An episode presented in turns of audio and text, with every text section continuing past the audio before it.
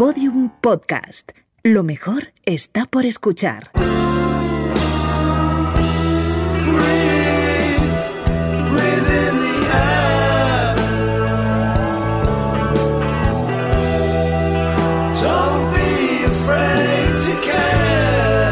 La redada.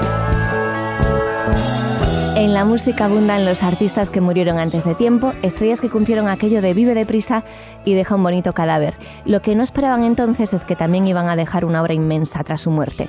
Y de esto nos viene a hablar hoy Alfonso Cardenal en su sección. Muy buenas, Alfonso. Hola, Lucía, un placer. ¿Qué tal? ¿Cómo estás? Pues muy bien, con ganas de volver a la radio. Así que esta semana nos vienes a hablar de muertos. Muy bien. De muertos que, que trabajan mucho y que ganan bastante dinero, lo, lo que es curioso. El Después otro- de muertos. Después de muertos. No está mal eso de seguir facturando. El otro día leí en El País el artículo de mi amigo Fernando Navarro, en el que hablaba del concierto que dieron en Madrid Roy Orbison y Buddy Holly. Sí, ya lo vi, sus hologramas, ¿no? Sus hologramas, o sea, ya es el paso, el paso tremendo.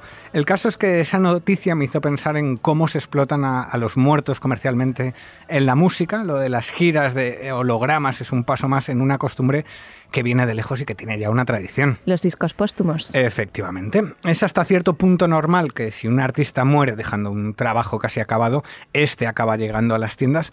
El primer y el mejor ejemplo de ello fue Otis Redding.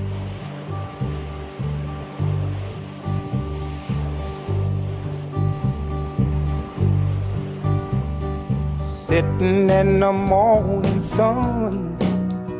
I'll be sitting when the evening comes. Watching the ships roll in. And then I'll watch them roll away again. Yeah. I'm sitting on the dock of the bay. Watching the tide roll Esta canción tiene su historia, ¿eh? Detrás. Tiene su historia, es una canción que está sin terminar. De hecho, Otis eh, grabó esos míticos silbidos porque no tenía la letra acabada y murió antes de volver al estudio, así que así salió la canción, con, con muchas presiones a- al productor para tener un sencillo lo antes posible. Después ya llegó el álbum, que fue el primer disco de, de Redding en llegar al número uno y el primero en llegar tras la muerte de, de su autor, algo que se terminó convirtiendo en, en tendencia y que es habitual verlo hoy en día.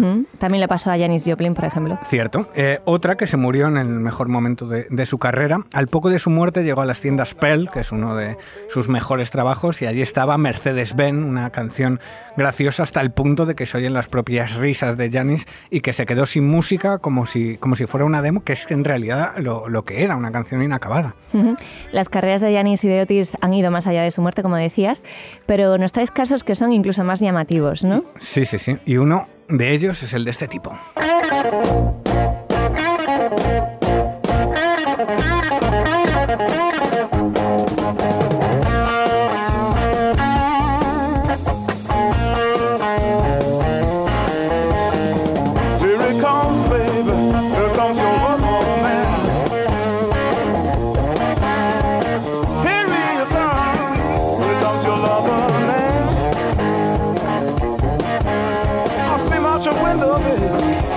Jimi Hendrix, que, que este tiene a mí una historia post-mortem e interesante, ¿no? Tremendo, tremendo. Hendrix solo editó tres discos en vida, todos ellos son clásicos de- del rock and roll, y desde su muerte se han superado la, la decena de, de discos con su nombre.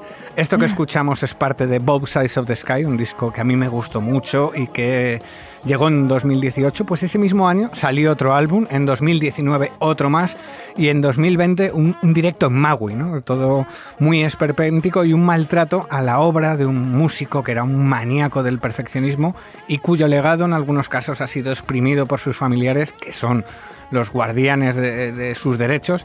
En estos años han editado directos de dudosa calidad, algunas canciones inacabadas que están Mm. lejos de ser un, un tema de, de- de Hendrix, y hay algunos disquillos más o menos interesantes producidos por el que era el ingeniero de, sonido de- del guitarrista. Hombre, una docena de discos para estar muerto está bastante bien. Está bien, sobre todo teniendo en cuenta que había editado tres en vida. En ¿no? vida. Estamos hablando de mucho más trabajo muerte tras su muerte que, que en vida. Pero no es el caso más, más sangrante. Hay quien lo supera además, pero bien. ¿En serio quién? Fran Zappa. Uh, announced tonight the singer composer lost his battle with prostate cancer.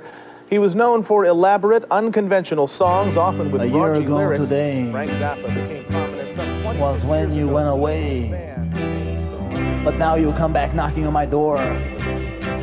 And you'll say you're back to stay. But I say, go cry on somebody else's shoulder. Este es su primer disco, ¿no?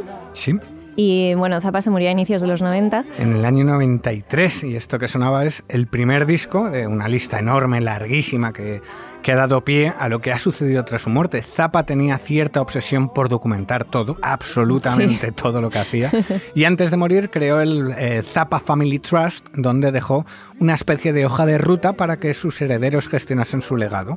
Desde entonces han publicado más de 30 discos, algunos nuevos y terminados que dejó él preparaditos, otros son recopilatorios, otros de versiones de sus propios discos. Y también hay cosas difíciles de clasificar y de vender, pero eso es algo que también hacían vida.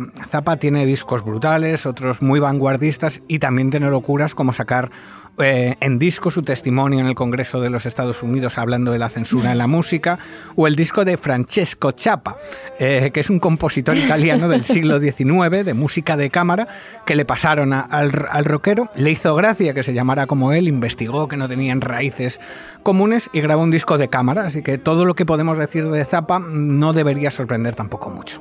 Vamos, que en este caso además eh, los discos póstumos fueron orquestados por el propio artista, así que Sí. de todo. Zappa era un, un visionario, ¿no? un tipo muy crítico con el funcionamiento de la industria musical y que debió pensar, que ya había, había podido ver los casos de Otis Redding o, o de otros Mm. artistas, debió pensar que si se iban a aprovechar de su muerte, por lo menos que él tuviese algo que decir al respecto. Sí, además él dijo algo de tocar después de la muerte, ¿no? no definió tanto el cómo, pero también fue un visionario en eso y su deseo de seguir de gira después de muerte se cumplió en 2019 siendo protagonista de El Mundo Bizarro de Franz Zappa, una gira de, de hologramas, aunque más, más que hologramas era como poner una pantallita ahí con él y sus músicos tocando ahí, bueno, todo muy, muy, muy extraño. Lo que tiene es cómo generar dinero tras la muerte y como decía en este caso, hasta orquestado por el propio músico Zappa dijo, así voy a ganar dinero después de muerto. Pues nada, eh, ¿a quién más nos traes? Pues al rey, a Elvis.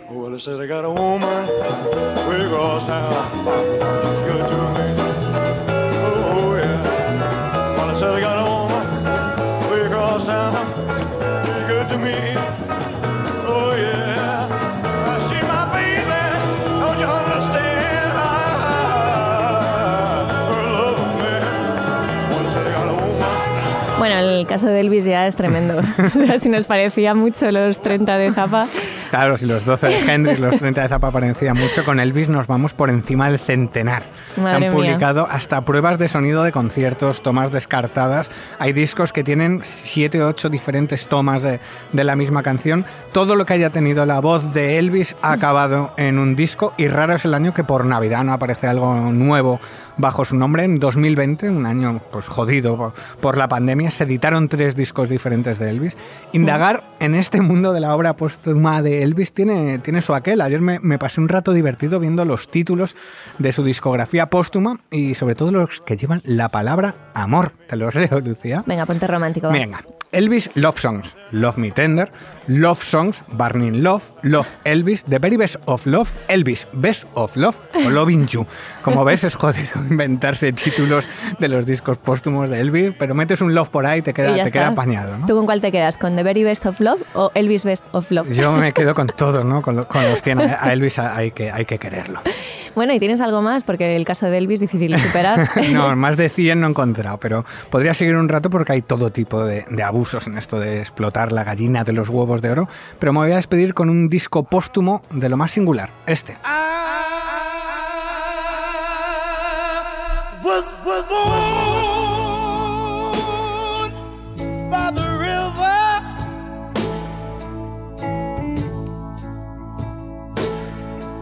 In a little tent. But oh, just like the river's been a running. No lo tengo yo localizado, ¿quién es? Pues este es Baby Huey, un músico negro que murió tres semanas después que Janis Joplin, en ese 1970 terrible para la música y cuyo caso se lleva la palma ya que su debut fue directamente póstumo. Murió antes de, editar su único disco, The Living Legend, un álbum fascinante que está entre lo más granado de mi colección, entre mis favoritos. Es un disco de soul psicodélico que luego fue empleado también bastante en, en, los inicios del hip hop. Baby Huey tenía 26 años, pesaba 150 kilos, era adicto a la heroína y su muerte pues pasó sin pena ni gloria. Así que hay tipos que no tienen suerte ni en tener éxito después de, de muertos y otros pues esto, no, no consiguen ni eso, pero nunca es mal momento de escuchar este A Change is Gonna Come de, de Sam Cooke, que me parece un tema muy necesario escuchar en estos tiempos tan oscuros. Esto sucede mucho con los, con los pintores. O sea, lo de que se hagan famosos después de, de su pues este, muerte. Este, no tuvo suerte ni antes, ni después, ni, ni, durante. ni durante. Bueno, Alfonso, nos vemos el mes que viene. Eso está hecho.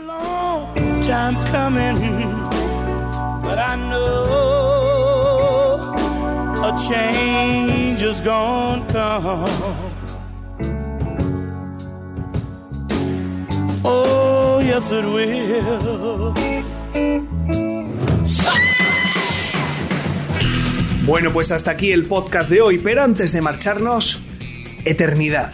Dice, bueno, creo que dice el himno de la Legión eh, algo así como la muerte no es el final. Bueno, pues cuando yo aparezco aquí es que el podcast ya ha llegado al final. Ya está terminal y hasta luego. O sea, lo que queda es esta chorrada y ya tal. Entonces, es como si muriera un poco, ¿no? Este capítulo de la redada. O sea, yo vengo y realmente lo mato. Es mi, trabajo, es cruel, pero, joder, es un trabajo que hay que hacer. Yo qué sé. Soy el verdugo de los podcasts. Pero no os pongáis tristes, porque tenemos chorrocientas temporadas. Os ponéis otro episodio de la redada y fuera, ya está. Podéis poner en bucle, podéis poner uno detrás de otro y eso, joder, realmente, eternos, eternos no, pero, hostias, largos sí nos hace, ¿no? Hace un poco así, bueno, pues eso. Un saludo de Lucía Taboada, Juan López y Juan Aranaz. Adiós. Todos los episodios y contenidos adicionales en laredada.com. Síguenos en Twitter arroba redada y facebook.com barra laredada podcast.